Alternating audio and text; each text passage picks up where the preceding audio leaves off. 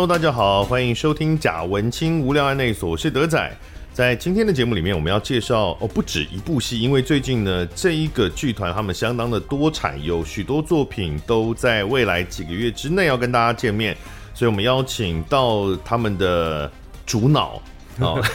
来来好好跟大家介绍一下他们最近的作品，这是杨景祥演剧团的。杨景祥，对，大家好，我是杨景祥，是，你好，你好，你好，哎，杨景祥演剧团其实也不是杨景祥一个人成立的耶，对对对对对，其实我们是一开始的时候是四个人一起在二零一三年的时候成立的，嗯、然后陆陆续续就加进了几个志同道合的朋友，目前就是总共有七个主要的团员这样。那当初四个人一起成立的时候，为什么其他人甘愿让你用杨景祥演剧团的这个名义？其实那时候很好笑，就是我在就研究所毕业之后，嗯、其实都在剧场活动啊、导戏啊，但是都一直没有自己的剧团。然后一一一二年的时候，到日本的那个铃木忠志的剧团那边，然后参加导演竞赛啊，后来又去参加他的演员工作坊，是才有那个意识，突然说，哎、欸，好像需要有一个团队，是一个比较长期一起工作的。你之前也长期跟创作社合作，对对对，对，但觉得不像家。哎、欸，那时候是有家的感觉，但是因为你们连续合作很多出戏，哎，大概有六年，嗯嗯，但是那时候等于是也是一个很微妙的时机，就是我同时在创作社。导戏，但是也有跟别的剧团合作。嗯嗯，那创造社对我来说就是那个感情很深。嗯、我觉得我有点像是被养大的小孩，然后就出搬出去了。怎么可以这样？就是想办法要自己独立啊。嗯，然后那时候。创造社也很乐见其成啊，也给我很多帮助。哦，然后我们就我自己就觉得，哦，好，那我我要开始做剧团了。然后那时候跟团内的人讨论，我们大概想了五十几个名字，嗯，没有一直没有找到一个非常适合的。然后我们就回想了一下，我们为什么要做这件事。结果那个时候是因为去铃木忠志那边的那个导演竞赛，嗯，然后他都有一个旅游车，就是很大的一台车子来载我们团队去山上他的剧场表演，嗯，因为他那个那个剧场很难去，在在山。上一天好像只有一班公车，一班去一班回，所以他就用用一个游览车把我们载上去。是，然后他就在那游览车在机场接我们的时候，前面就贴了一个杨景祥演剧团。为什么？就是因为我是以导演个人的身份，嗯，去参加的，所以你是一个人去吗？没有，我是跟着我的呃那个时候合作的演员们，但那时候我们没有剧团，嗯，所以他就因为。我们去报名参加这个比赛，是你的名义。对，所以他就、哦、他就他就他他应该是只写的杨景祥剧团这样。哦，OK。对，然后我们那时候就就回想这件事，就觉得啊，你当初去那里想要自己成立剧团，也是因为看到那个名字，觉得哦，我自己有团呢的那种感觉嘛。嗯、然后我就想说，哦，好啊，那我们就叫这个这个团名好了。哇，其他三个人好大气哦。对，他们人很好，都还在。其实我们都是断断续续的合作。哦那今天呢，来我们还没有讲到，今天来其实主要讲两部戏，是好，那一部呢是在九月二十三到九月二十五这三天演出的《我为你押韵情歌》Revival。对，哎，这个是 Revival 的第二次演是吗？呃，对，实际上来说算是第二次，是，但但第一次比较戏剧性，就是二零二零年、嗯、本来在 TIFA 要首演，嗯，结果就遇到那个。疫情嘛，就就是在剧院那个澳洲音乐家事件，然后我们就停演哦，是，是那一年停演，然后去年才首演这样。是，但是呢，其实我为你押韵情歌这部戏，如果讲这个制作。哎，不是这个制作，是这一个剧，这好难讲。它的前身，二零一一年就开始了。对对，对哦，这只是这次是比较盛大的版本，这样。对对对，对。哦，那另外呢，还有一部戏是九月十号到十一号，《我恨音乐剧》给个机会版。对，哦，它就是音乐剧。对，它是一个音乐剧，然后告诉大家他们有多恨音乐剧。嗯、好，那我们等下会等下也会聊到《单身猪队友二》是不是最近啊？单身猪队友二其实也是最近，但是，是那也是你们对不对？对对对对对对啊！但是什么时候单身猪队友二？单身猪队友二其实是在今年的四月的时候首演，然后接下来是在十月会到彰化艺术节，然后十二月的时候会在台艺大的那个大观国际艺术节。对啊，相当多产。但单身猪队友二你有导吗？对，也是你导。对对对。对啊，呃，那个戏有大家熟悉的康康嘛，就是那个达康 .com 的康康，对，然后有诱人呐，有等等等啊，它是比较纯喜剧的的方向，这样。对对对。不过我们今天先把最这个前半的重点先放在哦，我为你押韵情歌 Revival 这个戏上面，因为这个戏呢，刚好提到它是二零一一年就已经首演了，对，所以其实多年来我有不断的听到。就是这个戏的消息，那当然能够重新演很多次。你们前面有好像连续六年，对不对？对对，演了很多次很多次，然后版本也呃卡斯也也有换过，嗯，但还能一直演，代表他不管是票房也好，或者是在呃品质上面都被肯定嘛。然后呢，现在呢要做 revival 的版本，刚好稍微提到这个现在的这个版本跟二零一一年的版本是。很不一样的版本了。对对对对，其实因为一开始二零一一年这个戏，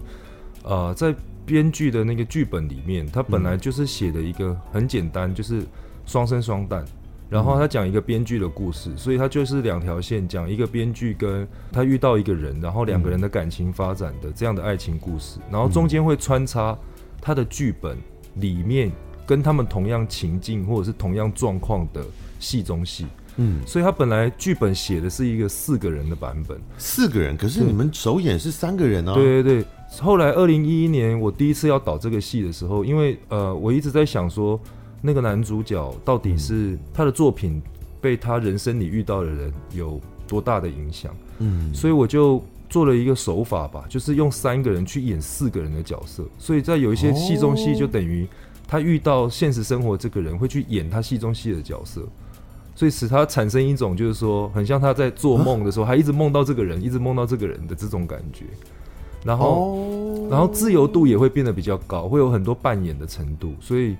变成写实的那个男女爱情的部分呢，到了戏中戏，有可能是他的灵魂，他的代身，他的那种代言人。有可能会变成其他性别，或者是不是他的角度的角色。OK 啊，因为我看的这个影像是去年的版本嘛，嗯，对。所以如果以去年的卡斯来讲，因为是王宏源，然后老爹林佳琪跟孙可芳，对对对，对，是。所以您的意思刚讲的应该是，比如说戏中戏里面林佳琪就老爹。他其实演的等于是他自己的替身，对对对的概念，对对对，就比方说我们想是宏源，他这个角色叫博翔，嗯、然后林佳琪就老爹，他就是博翔的灵魂或意识。或者他戏中戏里的主角，我可以总有一天张博祥后来演博祥，对，也有可能，对不起，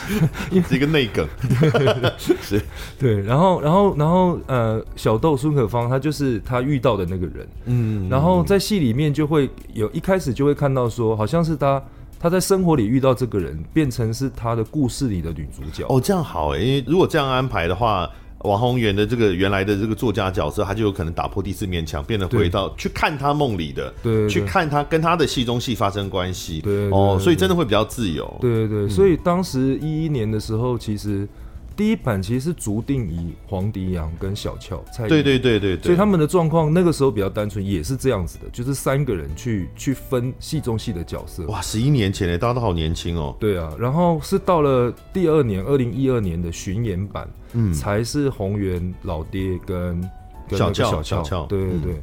然后然后到了，所以宏王宏源跟老爹是。从一二年就一直到现在都是他们两个耶，对他们两个都一直在演那个哇主角，档期真的都瞧得到哎。但你们后来一五年也出了一个五人合体版哦，因因为并没有抛弃这个小竹跟黄体阳，对，因为那时候想说啊，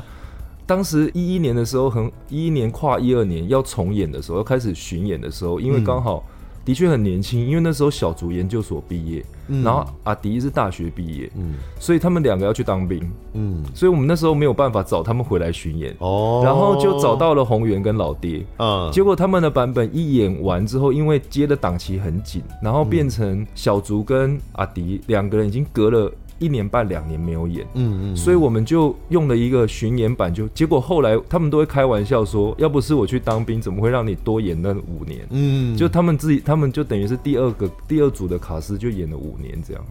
所以这样的话，就是小俏的角色就不变。对，对，那另外两个人就是四个男生分两个角色，就大家 share 彼此都演过同样的角色嘛，就这样 share。对，对，对，哦，然后我们就观众会爆炸吧？对，对，因为我们在 这个也都是跟后来的 revival 有点关系，因为那时候是在第五年的时候做一个五人合体版，其实是第一周是演首演卡斯，就是小竹版、小竹瓦迪版，哦、然后第二周是演。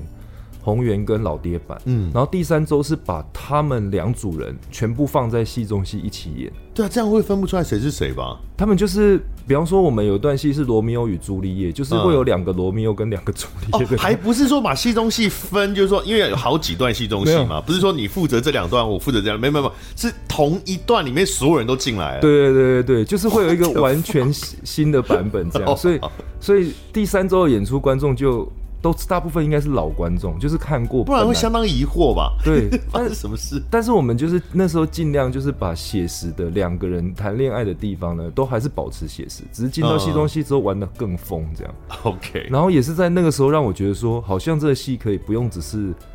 不是锁在小剧场三人版，很有可能如果我加进来各队，可以让戏中戏的那个程度。有更多表演形式的可能，这样哦，这也就是为什么后来做了大剧场的版本。对，我在二零二零年刚好提到，本来是二零二零年就要上，二零一八年就开始做了嘛。对对对。然后本来是打算二零二零年上，但遇到疫情，所以变成去年。对对对。去年上了。对。就是老爹，然后王宏源跟这个孙可芳的版本。对对对。哦，不过我看起来这个大剧场其实虽然说是。是大剧场，但它也不是走那种你说什么布景豪华的那种，嗯、其实它布景还是很简单的。对对对。然后是加了歌队，然后画面变得比较丰富，但它毕竟还是呃是 focus 在演员的关系跟跟这个文本上面比较多。对，表演上的就是还是蛮着重在表演上。那去年重置呃就是 revival 版，然后到今年呢，我们又再次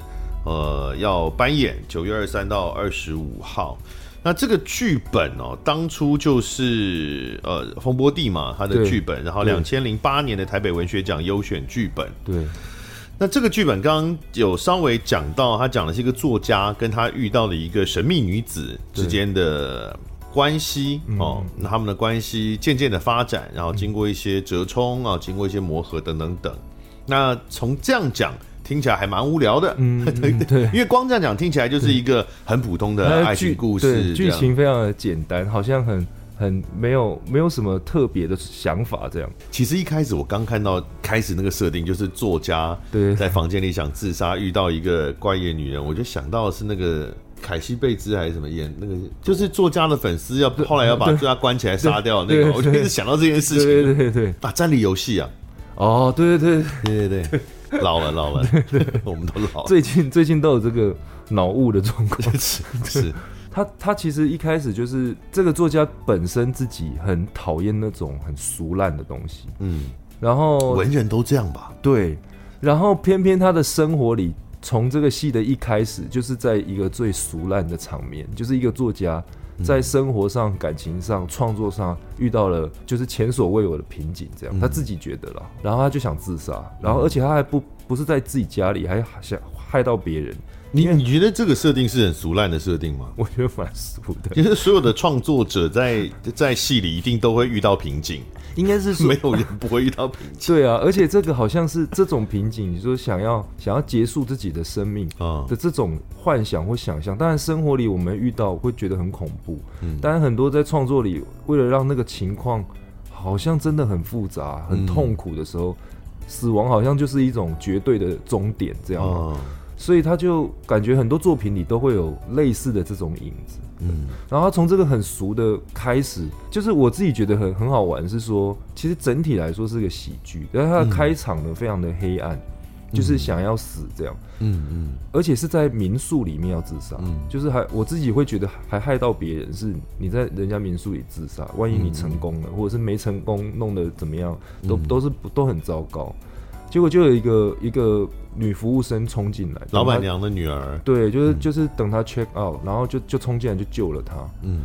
从那个地方一开始就所有发生的事情就开始变得很像是他不想要的那种，就是在他人生很糟的时候遇到一个人很关心他，嗯，然后两个人就开始走进感情。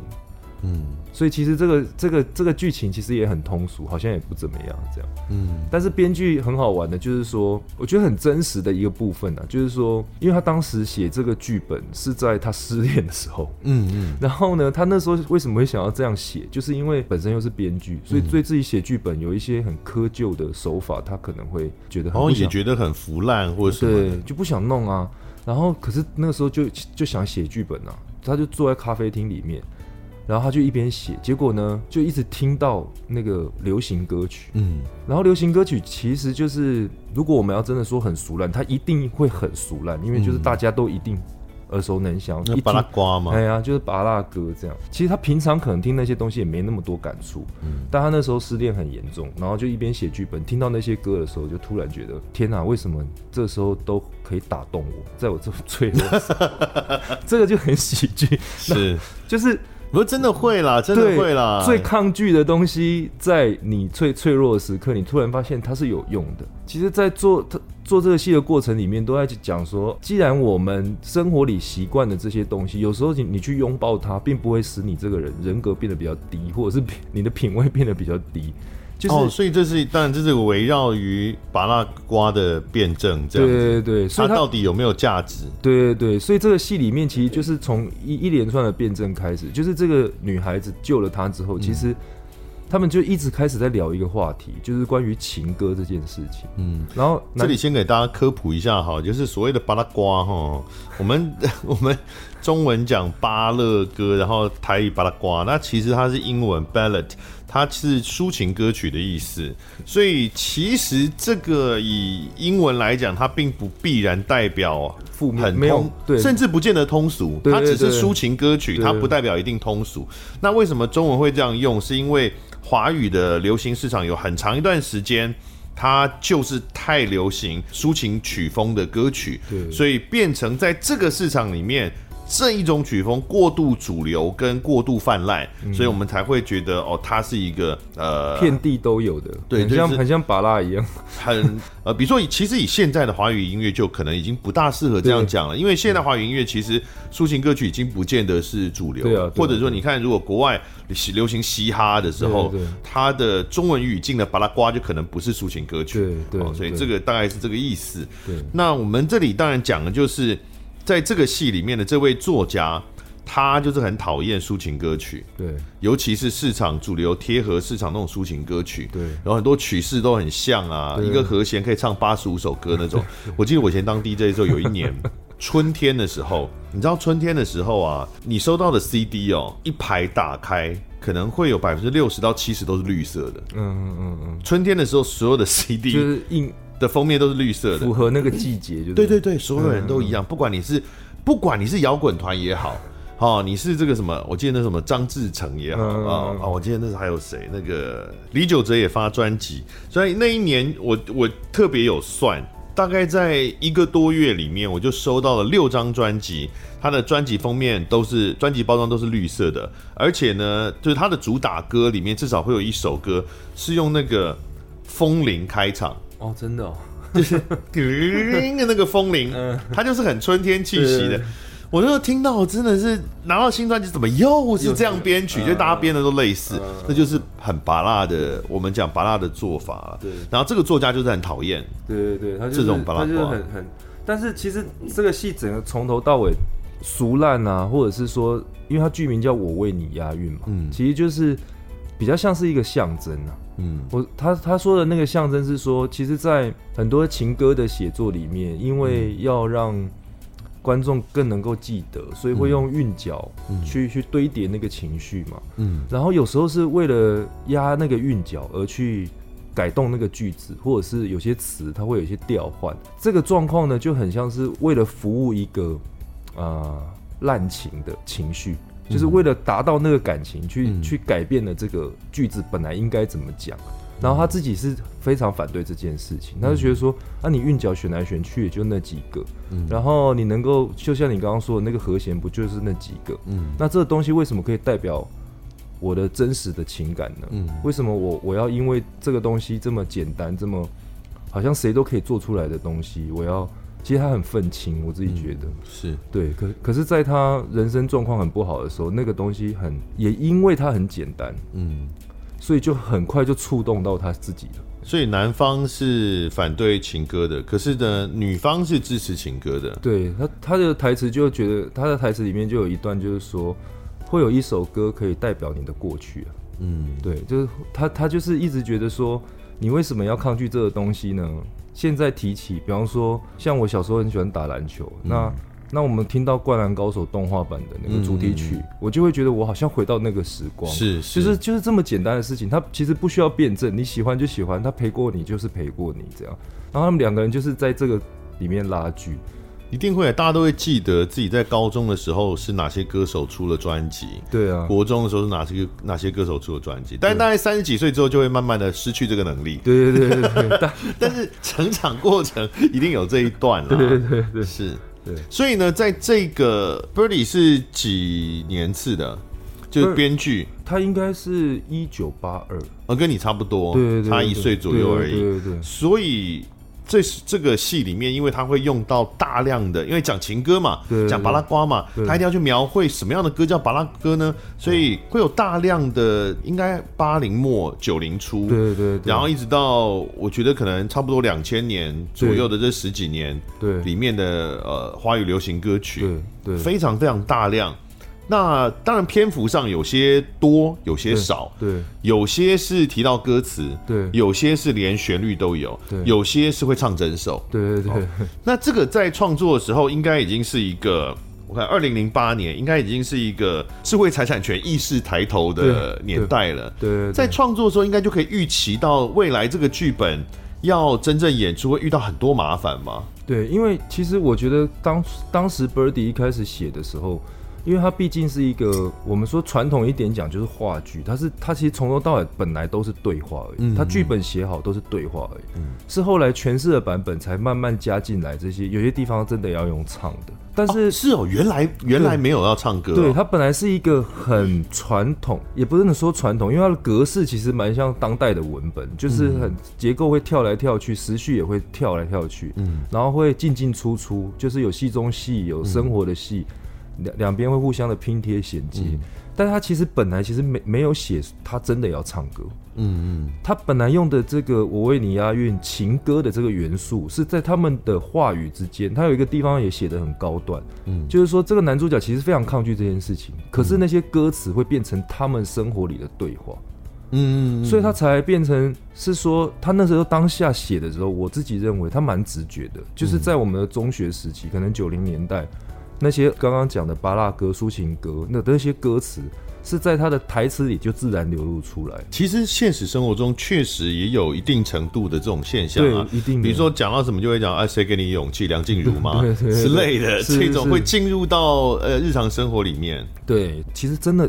都没有跟他聊过，说你那时候写有想过版权问题吗？对啊，因为这么多，对，因为我觉得他他当时一定没有特别想这件事，他是很直觉的。做。但是后来我们去探讨的时候，是因为它里面的很多台词，嗯，因为当时的华语的流行歌曲加上这些我们所谓的抒情歌，可以符合这个元素的，其实是非常的多，嗯，然后他把它打散变在生活里的对话里面，其实就不太可能说某一首歌会讲从头到尾。嗯，他可能最多的是引用跟致敬，嗯，就是说，比方说像“勇气”这个词，难道你你现在很对我最需要勇气了？它里面就有像这样子的台词，嗯，其实那个跟版权就已经没有什么关系了，而是因为这些台词跟那个歌名或是在歌词的里面的其中一个句子，嗯，是一样的，但是那是生活里的话。曲我们有听说过一种说法是什么？八小节之内可以用嘛？八小节以上就不算是合理使用。对对对。那歌词有有这个限制吗？有可能，照理来说应该要有吧？我觉得是应该要有。可是，在网络上好像看到歌词的使用比较泛滥诶。对对对，你说你看《魔镜歌词网》，可是就算有的话，在这个剧本里面不完全不会是问题，它不会大段就是了。而且它用的很巧妙，是有一些歌词真的就像生活里的话，对，所以不能说是写作那个人发明的。嗯，所以它的俗的程度其实是这样。现代的歌词啦，你说以前凤凰于飞啊，那个当然不 能无法。对，谁会这样讲话？对 对对。他最多，比方说，他会有一句台词说：“哦，因为你这些情歌，你可能会体会到一种温度啊。有时候我们在人很失意、很伤心的时候，我们走到外面去看看月亮，然后男主角就接一句：‘哦，月亮代表我的心。’其实像这样的一句，他根本在就算是唱出来，他都不到八小节，也不到四小节，他就是一句这样。所以他就可能像这样子的引用，他是是非常非常大量。所以我自己都没有认真的去把每一句。”嗯，就是抓出来说，到底是哪首歌哦？对，比方说没有列一张表这样。我们的制作人是重度的当时流行音乐的爱听者，他有列出来，嗯、所以他知道有这几百首。嗯，然后我们也有去检讨过说，说哦，就是这些了。嗯，但是有没有涉及到版权问题？他就因为他也要确认嘛，所以他有列出来。但是我自己在做戏的时候，我比较像是说。演员为什么这时候要讲这件事？嗯，而不是要表达说他对谁致敬？嗯，所以，所以我没有很精确的说啊，这是哪一首哪一首出来的？只是它很好玩的是，其实有一些词是在很多首歌里面，嗯，都会被都会被引用的，嗯，就是、所以超过篇幅到会有版权的出要处理的，只有天天想你吗？没有，后来其实最好玩的是说，二零一一年到一五一六年的。所谓的原原版的演出里面，嗯嗯，我们中间那也算是我的导演诠释，就是我在很多转场，嗯，跟戏中戏里面呢，就把他的把他的那个台词，嗯，跟真正我们那时候听的流行歌塞进去了，嗯，当当成一个转场的一个调剂的作用，嗯，然后那时候我选择那些歌也都是很直觉的，嗯，我说那个直觉是说，哦，就是我我我我在我在中学，我们在中学的时候。会常听到的那些歌，嗯，所以那时候其实那几首歌就是因为要演唱，嗯、也会就直接要去买版权哦，啊，所以那时候其实不是只有天天想你，有蛮多首的。嗯、对，而且我现在忽然想到开场的时候，你们现在那个版本，大家在观众入座的过程中会一直在唱歌。对对对，那个那个也是呃 Revival 才有的版本。就、嗯、跟大家解释一下，就是他们现在的这个版本呢，在呃一般你观众。入座的过程中，台上不是通常都没人嘛？对。但他们会在这个旁边有一群看起来像 waiter 的人，但他们就是反正轮流，每个人都一直在唱歌哦，我唱一首，你唱一首，这样轮流唱，然后唱到戏要真正开始之前，场内须知呃出现之前。然后等于说陪伴在整个入场的过程。对对对，其因因为以前在做这个戏的时候，比方说 K 歌的文化，嗯，还有甚至民歌西餐厅、卡拉 OK、嗯、都还很盛行，嗯，所以当我们一开始演这个戏，讲到里面的这种生活里的娱乐，包含听歌跟唱歌。它其实是很容易就接近的，嗯。然后第二个是那时候离九零年代没有太远，嗯。所以可能很多人成长的过程里面就是听着那些歌，嗯。去年正式演出的那个版本就是 Revival 的版本，我们就在想说，其实从现在开始算的话，我们要倒回去二十几年前的情怀，嗯。所以我们那时候就在舞台上面，等于是把国家剧院的舞台弄成一个 KTV 的超级大包厢，嗯。然后在乐池区呢有一个。呃，艺人乐队就是日军讲语人，他自己在那边会用效果器啊，然后用用他各种各，因为他有一些乐器就是很不像典型的乐器，然后再加上他的吉他，然后还有 keyboard，嗯，所以我们就把乐池区变成了像民歌西餐厅可以点歌的地方，这样，所以我们就在开场的时候让我们的歌舞队他们扮演好像是这个服务这个包厢，我们称之为博响脑类 KTV。就是说，是他的脑子里面的一个世界，就是其实就是一个情歌世界这样，K 歌世界。然后他们在那里唱歌给他听的那种感觉，所以观众一进场的时候就选了，基本上全部都是九零年代的流行歌曲，然后做成一个串烧这样。嗯，所以就这个都是要买版权的嘛？对对对对对。但是这个是进到大剧场，可是你刚刚讲到，在当初还在小剧场的时候。其实就已经有一些歌要买，包含转场的时候的歌嘛。要要要，其实一直以来剧场都要买这个。对啊，可是这这这这其实是很高的费用，因为台湾的小剧场很多是在死线边缘挣扎，就是有有利润是一件不见得很常见的事情，对，这根本就是亏多少的问题。对，所以任何有这种更多的支出。都是压力啊，对啊，对啊。但你们是第一版，刚刚讲的二零一一年那一版就已经都这些音乐的元素就已经都进去了。对对对，其实以前那一版就有了，但那时候应该是呃这种现场演唱没有改编它，嗯、其实有一个版权的收法，嗯，然后你一个重置跟重重新编曲又不一样。对对对，嗯、我们当时很多是用比较像是卡拉版的，嗯，然后那样好像可以在跟某个唱片公司谈。或者是跟某个平台谈的时候，把整包买下来的这种概念，嗯，但的确它就是一个支出啊。啊，后来现在我们也会遇到另外一个很很好玩的问题，就是说我们在剧场里面演出，嗯，然后我们唱的这个是某种版权的权利金，嗯，要去买。但是呢，因为现在线上剧场很多，像我为你押韵情歌这个戏就不太可能，几乎上线上剧场。对，因为你因为网络很贵哦。对，因为它又是另外一个 现场演出的，比网络的便宜很多。就任何剧场演出，它只要放上网络，那个音乐版权的费用是几倍几倍在翻的。对对对，其实那也是很有趣的问题啦。因为我自己常常觉得是这样，就是说文化本身都是要累积的。嗯。那像情歌文化，这本来是一种大众娱乐，嗯，然后经过戏剧化的处理之后，它变成一种。艺术文化，嗯，那在艺术文化的发展里面，其实它等于是重新要去回味那个东西，要去致敬那个东西，嗯。但是现在好玩的是说，其实致敬很难，嗯，因为要付很多的钱，你才有办法去帮忙致敬。对，它这个 是呃算法是因为量体的关系，它在算说你在现场演出的时候，你可能现场只有八百个人、一千个人看到，可是你一旦放到网络，它的触及的人可能就是几十万、几百万在算的，所以。所以对对计算来说，它确实有一个这样的机制。对对对。但我为你押韵情歌这个戏，刚刚有提到，它其实也在辩证所谓什么叫俗烂。对哦，俗烂到底有没有价值？嗯。然后它的采用的主体是从情歌的这个概念上面来讨论这件事。嗯、然后，所以为了要让大家感受到俗烂，它必须要使用某一个世代。都很熟悉的一个共同的语汇、嗯、共同的音乐或歌曲来作为呃讨论的的标的嘛。嗯嗯，这个事情以后是不会再发生的。你这个戏以后没有办法，没有办法换成，不要说以后了。如果这个戏要做现在的版本，对，其实已经做不出来。我们已经没有主流歌曲了。对啊，对啊，对啊，所以。那个戏，我们在要做开开启那个 revival 版本的时候，我们也在讨论一个角度，嗯，就是当时二一一年做的时候是很当下的生活，嗯，很直觉就可以拿出来，然后告诉观众说啊，我们曾经有过这个年代，是我们成长的年代，嗯，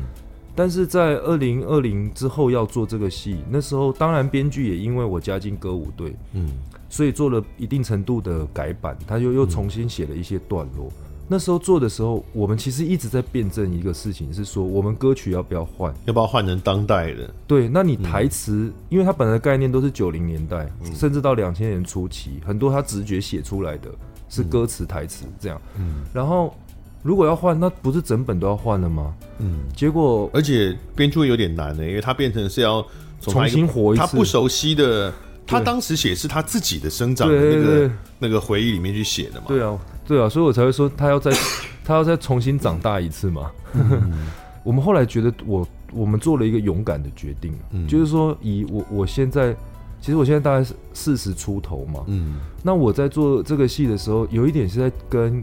呃当代的现在的比我年轻的观众在介绍我们曾经有过的情怀，嗯，因为我觉得流行歌曲本身就代表那时候的我们的某种品味感受。然后那个品味感受呢，就会呈现出某种情怀。嗯，那个情怀呢是独特的。嗯，然后它也是某种历史。虽然它要称之为历史，可能像房子，你没有五十年以上，你不会说是历史。但是现在流行的东西都变得那么快，世代换的那么快。可是曾经有那个情怀，非常的单纯。它可能很简单，很俗烂。但是很纯粹。欸，这个已经是历史了，因为现在已经没有这种共感了。对，对，因为现在分众化的关系，不管是媒体的分众化、社群的分众化、音乐的分众化也非常严重。对，所以现在你说好告五人多红，可是已经不像以前，李玟出一首歌，大街小巷老老少少，不管你喜不喜欢，你都一定会听得很熟，因为媒体是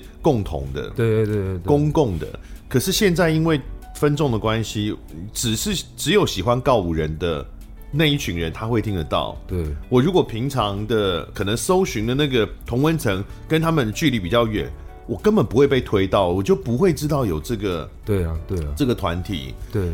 一开始像我不是做音乐的人，嗯，然后也没有那么重度，嗯，的一直在听流行音乐，所以就会变成是说，可能连。可以找到他们音乐的平台，我都没有。嗯，所以那个的确是一个时代，真的很不一样。嗯，但当时我我们觉得，我们做一个勇敢的决定是说，我们让他讲的那个情怀，用当时的歌曲去表达，其实是反而相对有趣的。嗯，所以，呃，后来一二零二一年在真的在国家剧院首演的时候，就发现很多。二十几岁的、十几岁的年轻的观众，其实他们看的不是说跟我们一样，是在那个辩证里说情歌就是怎么样，那个情怀应该怎么样，而是他们在看的时候，他们是跟着这个戏里面那些真实的情感在流动，然后他们也会看的时候变成，其实反而比较有想象力，他们就在想象说，哦，原来以前会唱这样的歌，然后以前是这样子谈感情的，这样子的感觉，所以，所以其实。我我觉得我们反而做这个勇敢的决定，是不是跟着流行走，嗯，而是利用一个呃剧场的力量，把大家聚在这里，然后看到一个时代的缩影。你变成要用这个戏里面不同的元素去吸引不同的 TA 哦，对，不同年纪的 TA，对，就是对我这个年纪可以用这种情怀来吸引我，但但是对两千年以后出生之类，或一九九几年以后出生的。他已经没有这种共感了，没有这个情怀，所以你必须要用其他的部分来吸引他。对对对，我刚刚想一下，我觉得这种对于歌曲的共感会不会变成迷音的共感啊？因为现在好像是变成迷音是一个世代的的共同语汇了。其实什么傻眼猫咪，你看他可能在某几年的时候，呃，在读国中的这一群人，他们就会很熟这一个。那现在你如果在读国中，可能已经。听到沙影猫咪就会觉得很沙影猫咪，对，之类。那个很好玩，因为这都是比较像是听觉跟那个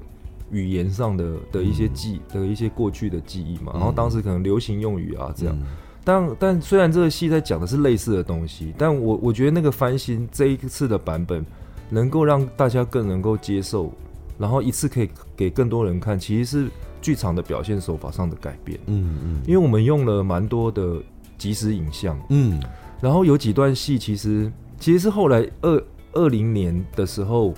因为停演，嗯，停演之后，我们也都有一阵子没工作在家里，嗯，所以常常打视讯电话，嗯，所以里面有很多他们的相处的方式，就变成用视讯啊，嗯，用影像的拍摄去完成。我自己做的是蛮有信心的，是它很巧妙的融合在这个十几年前的。剧本里面，嗯嗯，是不会让你觉得说有什么违和感的。这个表现方法上面，这个导演提到，就是说他在这个戏里面呢，他会同时背后的大荧幕，在舞台上面的背后的大荧幕，他很长时间的在很多的段落里面都会放他们现场拍的呃演员，而且是演员的 close up，对对对，及时的特写，对特写。那当然，他是用各种不同的方式，比如说，他是说，呃，里面会讲说，我们现在来直播，或我们现在来，呃，玩一个什么游戏，手机游戏，对对，是需要用到镜头的，呃，用各种理由把它融合在这个戏里面。然后，所以呢，其实大家在看戏的时候，除了一般你在看到舞台上的演员们在演戏的状况，其实你是可以直接从呃那个大荧幕上看到你一般来说过往在剧场比较不容易看到的演员的戏部表情。对。那当然，这就会牵扯到一个问题，就是我因为我自己作为一个呃演员的角度，第一秒瞬间就会意识到的一个问题，就是镜头前的演出跟舞台上的演出在表演上面是完全不同的。那个表演的呃能量，然后它的肢体的的肢体范围的大小啊，然后表情的多少，甚至连咬字的这个清楚的程度，用的力量都会不一样的，因为你服务的是不同的设定关系。呃，不同演观演关系嘛，就是你跟观众的，你跟观众的关系是不大一样的的群众。对对对。哦，在电影里面呢，它是可以经透过镜头很细的去看你的所有的表情，嗯、呃，然后你们是不会有互动，其实是隔着一个荧幕的。那可是你在剧场呢，其实跟观众，他又像距离远，但是又像距离近。像距离远是说，他可能没有办法那么细部的去看到你全身的一切。但是又像距离近的是，他没有隔那个荧幕，所以你们其实，在空间上是共享一个空间的，所以那个联动的感觉是存在。反正很多很多原因啦，导致在镜头前的演出跟在舞台上其实是不同的表演方法。方法对，那可是，在你这个戏里面，他们都在舞台上演，可是随时他们的那个呃特写都会被玩，它是只有大头的特写哦。对，他其实是非常残忍的，在把这个演员的脸，就是大头特写，可能一次就几分钟的，放在这个荧幕上给大家看。所以在排的过程里面，演员有遇到，我觉得两个方面，一方面是就演员来讲，他到底要怎么样去取得这个平衡；二方面来说，是对观众来讲，我到底应该看荧幕，还是应该看台上的演员？对，对，那个时候会有这个想法，是因为这个戏里面。那个编剧在讲人的那个相遇的过程，都只是一些瞬间，嗯、然后他就讲到一个词，是说这种瞬间，就女主角就说，所以我们现在算是在某个特写里面嘛，我很凝视你的这种特写里，嗯，所以在后来要做大剧场版本的时候，其实很多实际的制作上的问题，他们就会问说，啊，这个戏两个人一直在讲话，那剧院那么大，嗯，他们怎么样有办法一直看他们两个一直讲话，嗯，然后我就说。大概在一零年左右，我们刚开始做剧场的时候，即时影像有讯号的问题。嗯，但现在我们没那个问题，那么多人在做即时影像，嗯、我们这个戏可以做即时影像啊。嗯，而且我们可以把它戏的这个内容，就是所谓的特写，真正呈现出来。终于、嗯、到了，就是讯号可以非常流畅的时候。嗯，然后提出这个概念的时候，他们就他突然所有人就觉得说，哎、欸，对。现在要做这件事很容易了，嗯，然后而且比较专业人士很多了，这样，嗯、所以讲完这个概念之后，演员听到了也是觉得说，哎、欸，对，所以我演了那么多次，嗯、我现在可以挑战一个是从剧场表演，嗯，然后要过渡转到影像表演，嗯嗯，所以其实第二个问题比较好回答，就是在戏中戏。戏中戏里面其实用到即时影像不多，而是他们两个相处的时刻，对对对对，有很多的很日常的特写实的那些部分，对对对对。然后在那个时刻呢，因为我们前期排练的规划是这样，就是我们到剧院的舞台上，嗯，先搭起来那个台的那个大小结构，没有全部都在，嗯，然后镜位要先去预先安排好，那些镜位会联动他们的走位。哦，对，不然他会出镜嘛？对，他有可能会出镜。然后第二个有可能没有交，嗯，第三个有可能是，嗯、对，对，对，对，有有可能是他那一段其实是很幻觉。我的意思是说，不能看到摄影机的哦，所以我们的摄影机也会一直换角度，但是不是像、不是像那个导播一样有多机在面控，嗯，嗯，因为你知道吗？剧场我们如果一开始用个六机也太扯了，嗯、就是那还是预算的问题。所以我们要做的其实是拍摄的规划，然后这个拍摄的规划是跟剧场的走位有关的。嗯，然后这些位置被定下来之后，虽然在台湾剧场，我不可能，台湾的制作不可能在剧场里面排练一个月然后演出。嗯，所以我一定会回到排练场，所以我就必须要找到一个排练场的舞台面是跟剧院一样的。嗯嗯，然后必须把他们应该要被拍摄的位置的马克全部贴出来。嗯。然后把镜头的位置全部贴出来，嗯、然后请摄影师跟影像设计，其实是影像的导演一起来排练。对，这样排练场那个大小要完全一样，至少至少舞台面要完全一样。是因为通常我们在排戏的时候，排练的地方都会比实际演出的剧场稍微小，小可能小小一点。对对对。然后我们就会用想象的啦，然后呃，真的进剧场之后才。呃，去把原来的那个原来排的那个内容去贴合到实际要演出的的剧场里面。对对，对对。可是你们没办法这样做，因为因为那个那个镜位是要很明确，他要百分之百精准的，对，你要走到那个位置拍不到了，拍不到或者拍起来糊了，观众就跳出来。嗯，真好玩的地方其实是在这里了。嗯，然后所以演员有这个意识之后，这些位置这些东西都是精准的，什么时候该怎么表达，他这样子才接下来的一步就是说，他知道什么时候是什么表达，嗯，他才有办法很明确去设定他现在要对谁表达。嗯，因为在剧场里面是对现场的观众表达，嗯，嗯，可是在影像表演里面，它是有可能有时候不表达，而是让镜头来捕捉你。OK，所以其实，在排的时候有有意识到，比如说这一段是干嘛？我表演上是要让给影像，对对对对。对，所以我现场就不要太多，对对对，我要让给影像去去 catch 我的那个面部表情啊什么的，然后可能过了。这一段台词之后，到下一段戏，我可能离开那个镜头的时候，我在他可能要稍微调整他的表演方式，对对对，要变成在剧场跟观众呃更多连接的表演方式。对对对，哦，这样很复杂哎。对，但是但是好玩的，就是说其实这些都是精准的前置，嗯，让演员不是说完全没有方式，没有那个点可以去转，嗯嗯嗯。然后然后接下来就是说影像表演的方法。嗯，在剧场里怎么实践，那个也是一个蛮好的课题。嗯，那刚好因为我们的影像设计，他在他在英国的时候，他本来是北医大电影创作研究所，就是导演组，他本来是影学影像导演。嗯，后来他毕业几年之后，就北医大研究所毕业几年之后，他就去伦敦念了表演教学。嗯，所以他回来的时候，我们就一直在讨论这件事，就是说我们要怎么调整演员的状态，嗯，让他不是说。呃，其实我们讨论可能不是大小，嗯，而是他心理的、心理跟身体的控制的那个状态，嗯嗯，怎么样可以从剧场的演出，嗯，可能是相对全身性的，嗯，到一个我我们自己那时候有一个说法，就是说，通常的概念里面，在一个像国家剧院这样一千多人，你会觉得你在顾的是一种投射，嗯，但是很多时候能量这件事情，或者是演员的。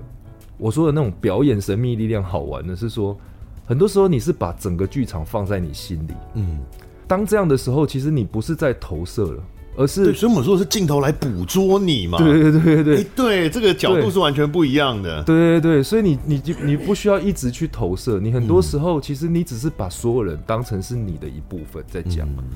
然后在这样的时候，他们在台上呢就不会，其实他也不是纯粹的影像表演，就是刚刚你说的。嗯那个问题了，就是因为它是剧场演出，嗯，只是它是在剧场里的影像表演，嗯，嗯，那这个就我觉得排的时候就是很好玩的一件事，就要一直去拿捏说，他这一段这样一直讲，一直讲，讲讲讲，然后突然切过来，走走走到下个走位的时候，他好像就进到自己的世界，然后镜头就开始拍他，他必须要有这个一个过渡的过程，不是直接切开说突然变得很小声，突然变得很奇怪，对对对，他是一个。从大的世界，从外在的，从一个公共空间突然跑进一个私人空间，嗯、慢慢的跑走进一个私人空间的状态、嗯，那就是导演要负责安排这件事情啊。对，就每一个这种，我们想说算转场嘛，就是他有这个焦点转焦点转换的时候，对对对，嗯、对对对，那个那个其实就蛮好玩的，嗯，对。然后到后来，其实，嗯，因为我们去年演了之后，今年又重排，嗯，今年在重排的过程里面。也觉得很好玩，是说其实两个可以没有界限，嗯，因为如果你这个东西是不是能量的出跟进，就是说收放大跟缩小，而是意识里怎么样找到跟观众的关系，说起来有点悬呐，嗯，但是它比较像是说啊，比方说我们常常在国家剧院，我们以为我们难过。要哭出来，要有声音，嗯、可能四楼才会感觉到。嗯，但是很多时候有些人难过，在那个戏的当下，他是不、嗯、不敢哭的呢。嗯，因为很多人在公共场合遇到很难过的事，是他是在压抑他哭嘛。嗯，可是可能那个很小的呼吸，在国家剧院的四楼，观众还是可以感觉到你非常难过。嗯，所以我觉得这可能跟传统的所谓话剧的表达方式，加上现在的大量的。多媒体的运用，就剧场表演，嗯、至少在我们这个世代是已经改变。而且现在大家都挂挂麦啊，对，所以早期是没有麦的、啊。对对对，然后还有因为现在因为有科技嘛，就是这个麦的运用，嗯，所以变成说小声的说话，在在一个很大的空间里面，是可以成立的。哦，而且作为一个作为一个声音工作者，我更要讲，其实不只是小声的问题，对，还有发声方式的改变。嗯，因为早期的剧场，因为我们都要必须要把每一个字很清楚吐到最后一排都要听得到嘛。然后，因为你又没有麦的情况底下，你的发声的位置，呃，跟语调其实受到很大的限制。对对对，很多比较细微的，因为人其实平常在说话的时候，依你情绪状态的不同。然后你想要表达的这个能量的不同，其实你的这个发音方法会自然的改变的。每一个人都其实会很自然的运用各种发音的位置，其实我们不见得自知这件事情。对。那所以，当我们有了麦可以去捕捉那个细微的声音的时候，我们在很多胸腔共鸣的啊，嗯、然后这个气音的啊，就是各种细微的声音，其实都可以被捕捉到。对。但我坦白说，以我个人目前的剧场经验，我觉得，因为这是需要 audio 配合的，对对对，因为你的音量还是收收的，还是对，他其实要帮你推，对对对，因为不然的话会真的，因为一个戏的情绪如果有大剧烈的起伏的时候，那个那个声音是 audio 要帮你顾，但是台湾的剧场还没有做到这么细，对对对，他通常就是定一个人的声音，就是定一个大致的一个音量范围了，对对，范围范围，他不会说呃依你每一句的表演。对，因为那个要其实要跟的，要跟可能国外那种，对他要可能。可是我觉得这几年有一个改变，因为现在音乐剧的制作量体很大哦，对，所以开始改变。所以，所以像我们工作的 PA，他们其实已经都有这个概念了。嗯，他是随时跟着，因为他看完牌之后，他、嗯、现在很多人的习惯是这样，看整排的时候会从头到尾录下来。嗯，然后录下来之后，他进去就已经先先做好大致的。嗯哪一个 Q 哪一句话的时候，它要多多大多小？嗯、那那个概念其实蛮蛮音乐剧的做法，就是一句一句，嗯、几乎是一句一句跟呐、啊。嗯，那当然很多时候不会到那么细，因为它可能是一整块都是这个音量，嗯，范围之内，然后这一整块都很大，它其实要一直跟，一直跟，一直跟。嗯，那我是觉得现在做这件事相对比以前容易，是因为这些产业的配合上，嗯，台湾的。人才已经被培养出来，就是尤其是新世代，他们可能做这些多媒体啊，跟音乐剧场的很多，就会就会比较可能达成。嗯，对，那个是比较好玩的地方。以前我也没想过啊，我觉得这样也好，因为啊，我觉得这是整体环境的关系啦。对，对，对，就是包含我们有多少时间可以进剧场，对，包含这个技术技术人员们，他们一年要接多少部戏才有办法存活。对，对，所以他一一一档戏。坦白说，以前我们跟技术都很不熟啦，对，都是进剧场才会看到啊，根本就不知道谁是谁。对，然后大不了就是前面可能整排会来看过一次，所以他他对戏也不够了解，对，所以会有很多荒腔走板，很多没开麦。我觉得这个是没开麦，真的是太低级的错误，可是常常发生。那讲白了就是不熟嘛。对啊，他就是不熟，对，连演员的进出场什么时候他都不知道。对，那可是这个其实是结构性的问题。对对对。但是刚刚这个导演也讲，呃，这几年的这几年的剧场，其实专业人才的培养，加上说工作方式吧，因为其实像我我我合作的这两三位，嗯，光音响的设计上，嗯，他们 case 也很多哎。可是像昨天我排练第二次整排，像昨天的那一位，他就是独剧也来。嗯，然后昨天的第二次整排他也来，嗯，然后他之后还会再来一次，他至少会来三次。嗯、然后像押韵的音响，他最后一周都都在都跟我们在排练场，跟科技的进步也有关系啦。像 你刚刚有提到，对对对，现在可以录嘛，所以他就算不来，他可以看八百次。对对对，像像我今天访问，我也不是呃，我没有办法去看整排，我也是看你们以前的影像啊。对对对，比起以前有更多的武器可以用，可以用了，是对，所以就。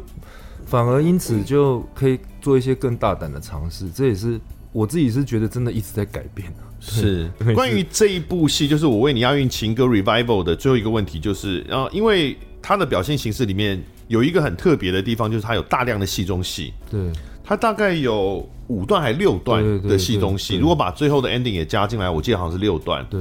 那这个戏中戏的选曲，因为它都是。我觉得应该算是经典的结构吗？爱情桥段，对，爱情桥段。其实它，比如说《罗密欧与朱丽叶》嘛，就是非常非常经典。对对对对对。其实那他的戏中戏其实就是挑了几个段落，就第一种叫《春娇与志明》，嗯，其实是有一点像，也算是九零年代之前，嗯，台湾的不管是广播剧啊、综艺节目啊，因为春娇跟志明以前是蔡张飞，对对对对，但他更早之前是是那个广播剧里面会讲那种乡土的爱情故事，然后后来五月天又把它唱成那个志明与春娇嘛，然后后来这个故事的概念又被拿去香港拍成电影。嗯，因为他本来是讲两个很通俗的名字的人的年轻时候的爱情故事，所以有一段其实就是在讲初恋，就叫春娇与志明。嗯，然后第二段呢是他们长大一点点了，在讲的是那种很激烈的为爱而死的的那种爱情感受。嗯，所以就选了罗密欧与朱丽叶啊，然后再来的一段是一段很复古的段落，跟你的本来的那个现在也算嘛，就是广播。嗯，有一段其实是这个男主角他小时候打去电台里面，嗯、然后因为那时候张雨生刚过世，然后他很喜欢张雨生，所以他就打进去想要点他的歌。对，这一段很特别。对对对。为什么是张雨生？其实他这里面这个戏就是有一个状况，就是说他他当然他一直在说什么通俗歌曲他不喜欢，嗯，可是。一开场，他要走之前，他就是在听张雨生的《没有烟抽的日子》。嗯，他就是很喜欢张雨生，只是他小他小时候会听像这样子的歌曲，他长大之后不听了。但是《没有烟抽的日子》，坦白说没有没有没有没有很拔辣，没有很拔辣。对啊对啊，但是像我，他比较拔辣是什么大海啊？对 对对对对对，他自己都很讨厌的歌。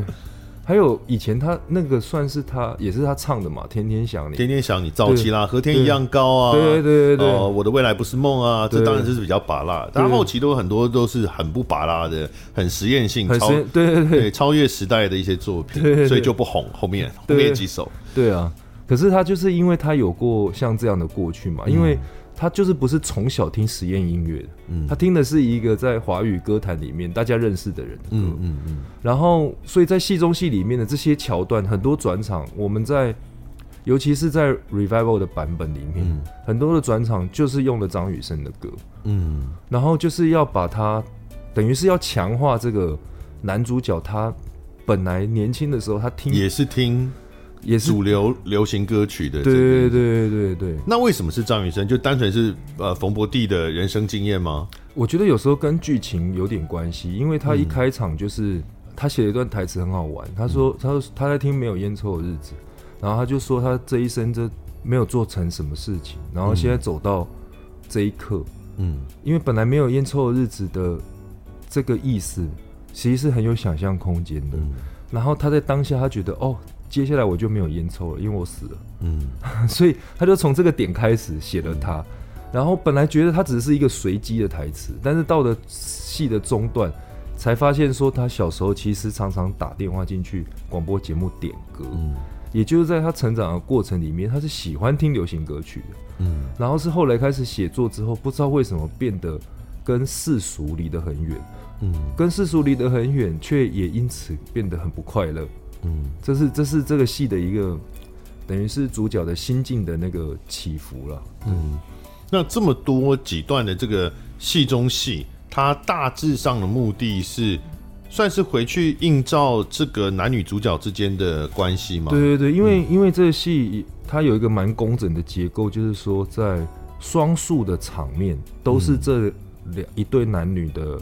呃，相识、相知、相惜、相爱的过程，嗯、就是那种感情过程。嗯，然后每一段戏中戏呢，都是在对应他们前一段感情谈的那个话题。哦，哎、欸，我还没有这样去对过。对对对，就是他，我们都是先演了现实的版本之后，然后戏中戏都是跟他前面那一段现实版本是有关系。对对对，然后、哦、然后大部分的时候呢，里面戏中戏的很顺利的这些恋爱，嗯，都在在现实里抗拒的。但是他自己去，嗯、他自己跑进他自己戏中戏的时候，他却谈恋爱谈得很开心，嗯、这就是他矛盾的地方，所以就就是一直不断在凸显说，但也没有那么直接，因为很多时候你换了一个人来演，对，比如换成老爹来演，所以你也不会直接觉得就是网红演的角色，他甚至有时候还会。呃，变成打破第四面墙去看他在戏中戏里的自己，对，所以这时候也会产生你刚刚讲那个冲突嘛，因为他到底是接受还是不接受？对对对，哦，因为就因为这戏其实就在讲那种纯情怎么不见了，嗯、然后怎么样不想要纯情，但明明就有纯情。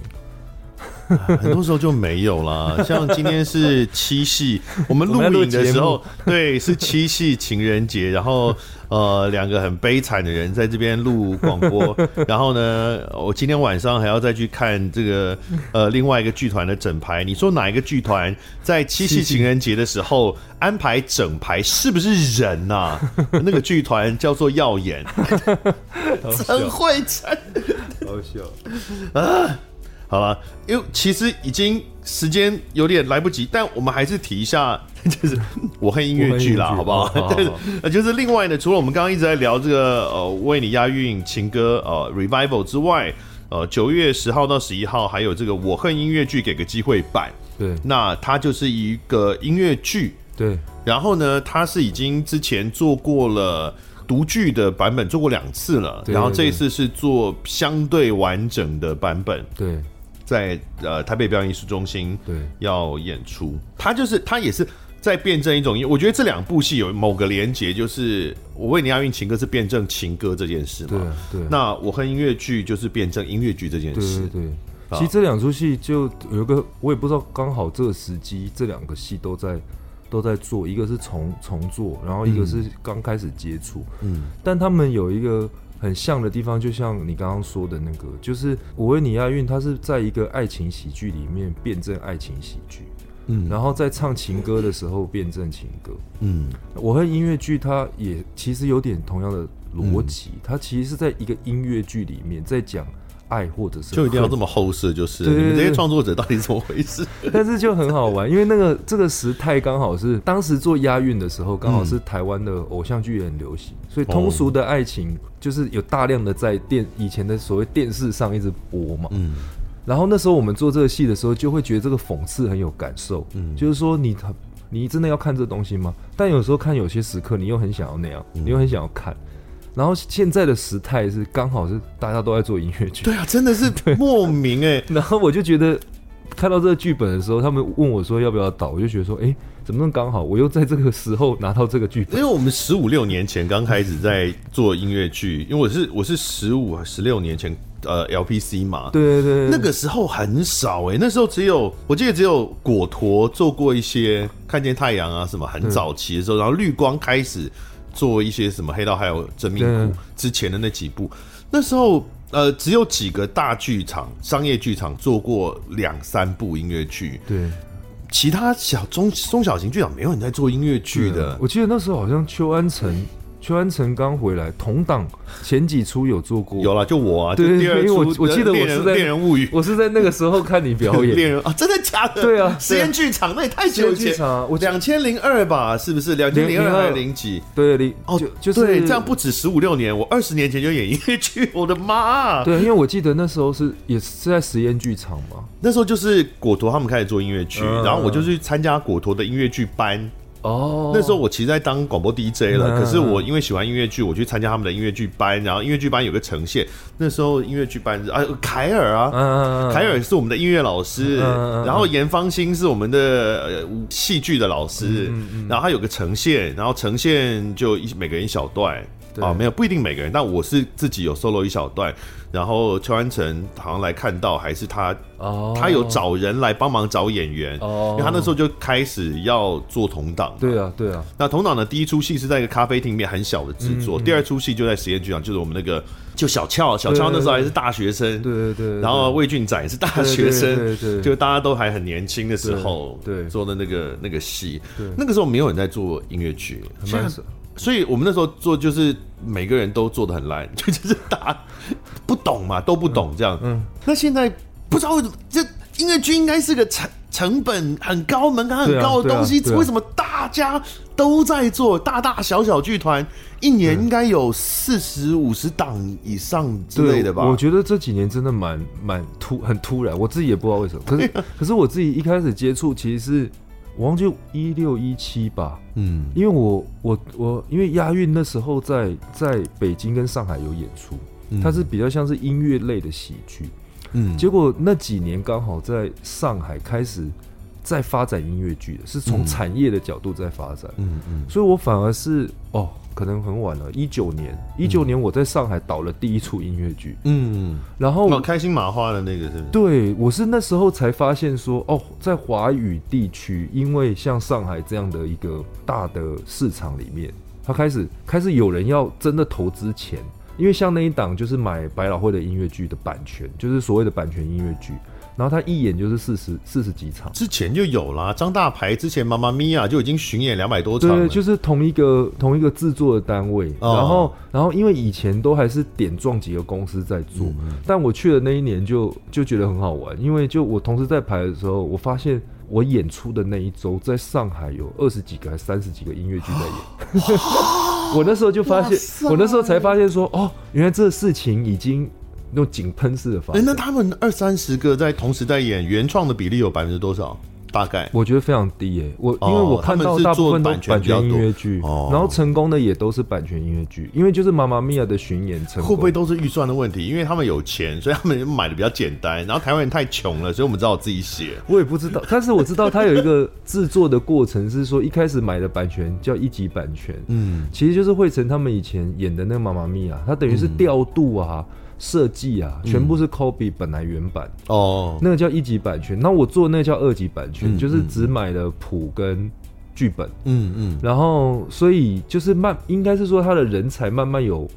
过渡到这个范围内的，有人可以去导跟设计出一个新的版本，嗯，他就这样慢慢发展嘛。所以我觉得，然后一级版权感觉比较像那种 tour 团那种在买的那种，就买了一个中文版，然后它的概念有点像。有一点点不一样，可是像上海的迪士尼的《狮子王》，嗯，它就很接近像是一级版权的作品，嗯嗯，其实基本上是 copy 本来英文版，是是，但是但是然后所有设计都是 copy 的，嗯，那只是说那因为都是迪士尼自己出品，所以它不会有这个什么买一级版权，是是，那其他的戏就是全部都是买一级版权，然后一级版权的好处其实一开始。它的概念真的音乐剧的那个商业的操作的想法是走在很前面。嗯、我说很前面，就是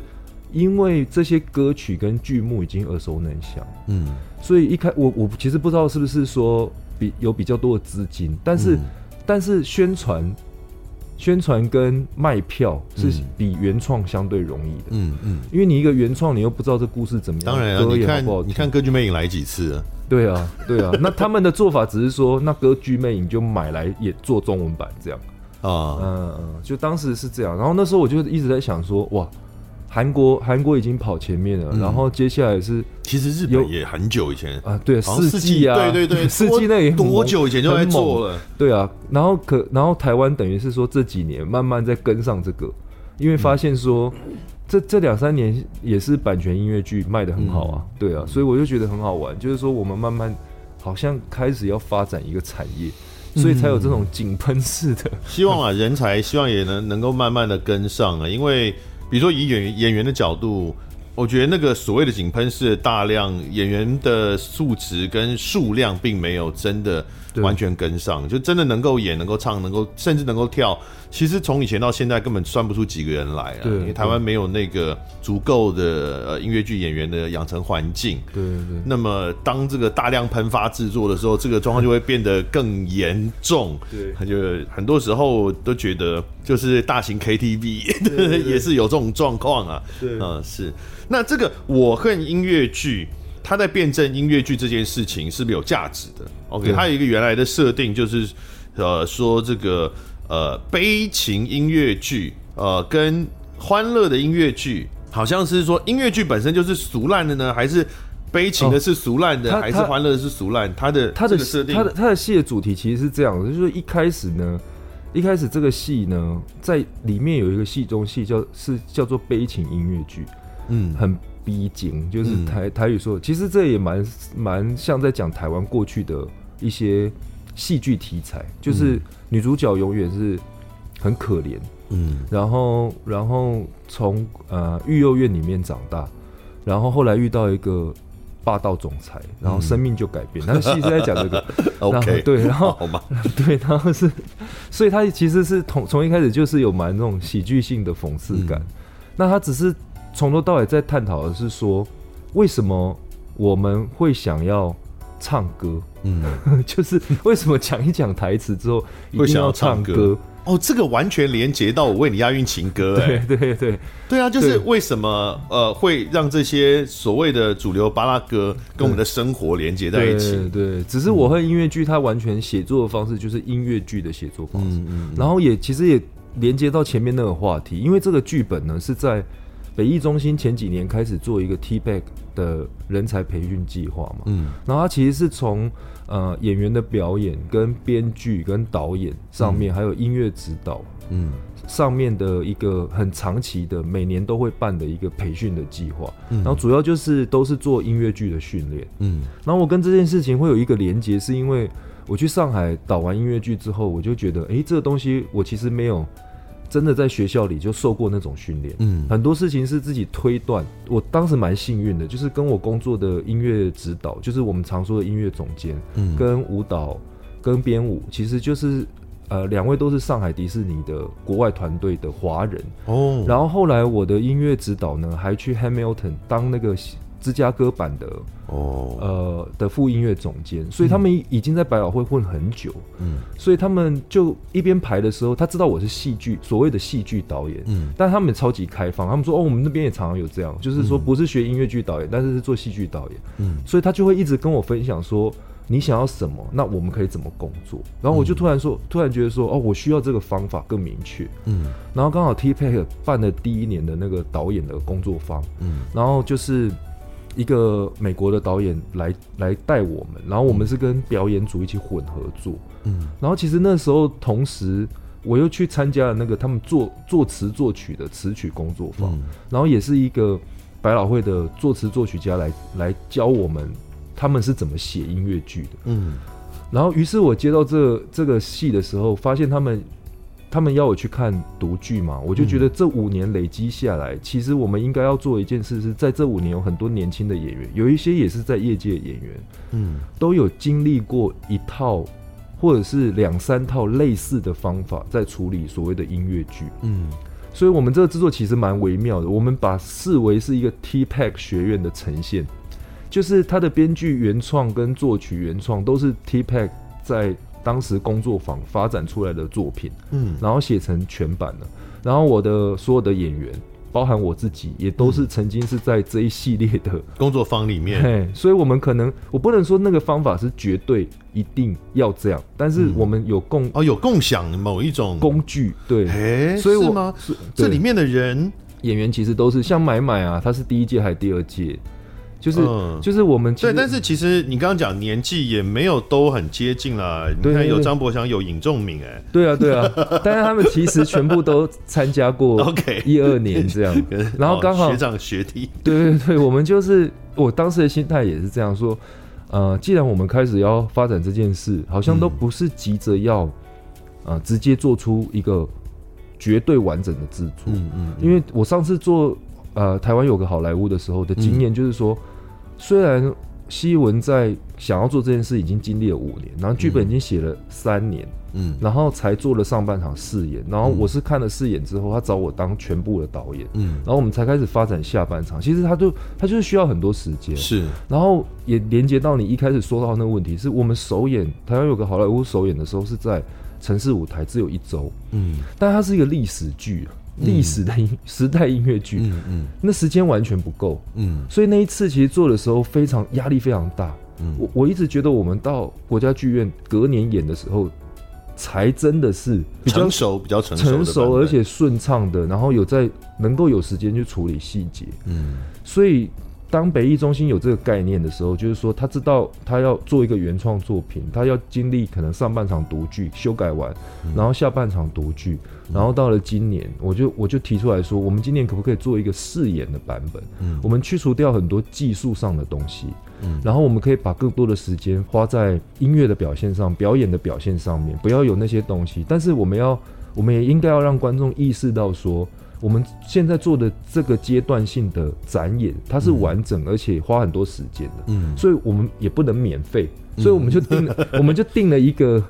相对公道的价钱，是一个 preview 的的那种票价，是。就就是平均都是八百，所有的座位都一样，都是八百元，然后就是要让观众体认到说，原来一个音乐剧它有这个过程，是，然后它才有办法在大家的支持之下。堆到下一个过程是，所以这次我恨音乐剧的演出，它叫做给个机会版，就是给个机会让我们发展，给个机会可来看看戏，给我们一些 feedback。对对对对，对、哦。那当然，也就是像刚刚讲到跟，跟呃跟观众们要先说明，就是因为台湾的观众很习惯看没有这个发展过程，对，没有这个 preview 的过程，没有试演的过程，对，就好像什么都是完整版。对，但是这个不像电影，我们不像电影说你有适应，最好或者或者什么。呃，一个跟业内人士看的一个视野，然后再修改之后会有一个完整版或一个 DVD 版。剧场不是这样的，剧场一个再完整、再成熟的演出，你过十年看，它可能长得就会很不一样。对，它本来就是一个，它会一直长、一直变，对，一直改变的一个过程啦。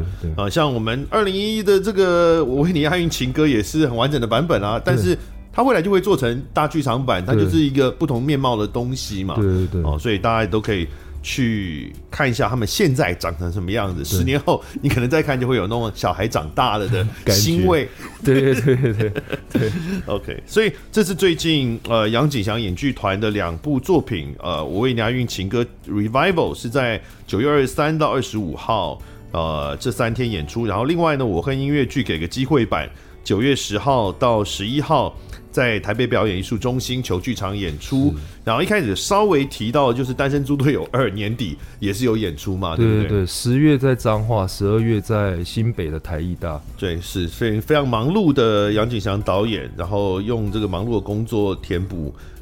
七夕。好，那是我自己，好，对不起。好，今天谢谢导演，谢谢杨导，谢谢谢谢，拜拜，拜拜。谢收听贾文清无料案内所。欢迎到脸书粉丝专业贾文清德仔留下你对节目的感想哦，下次见。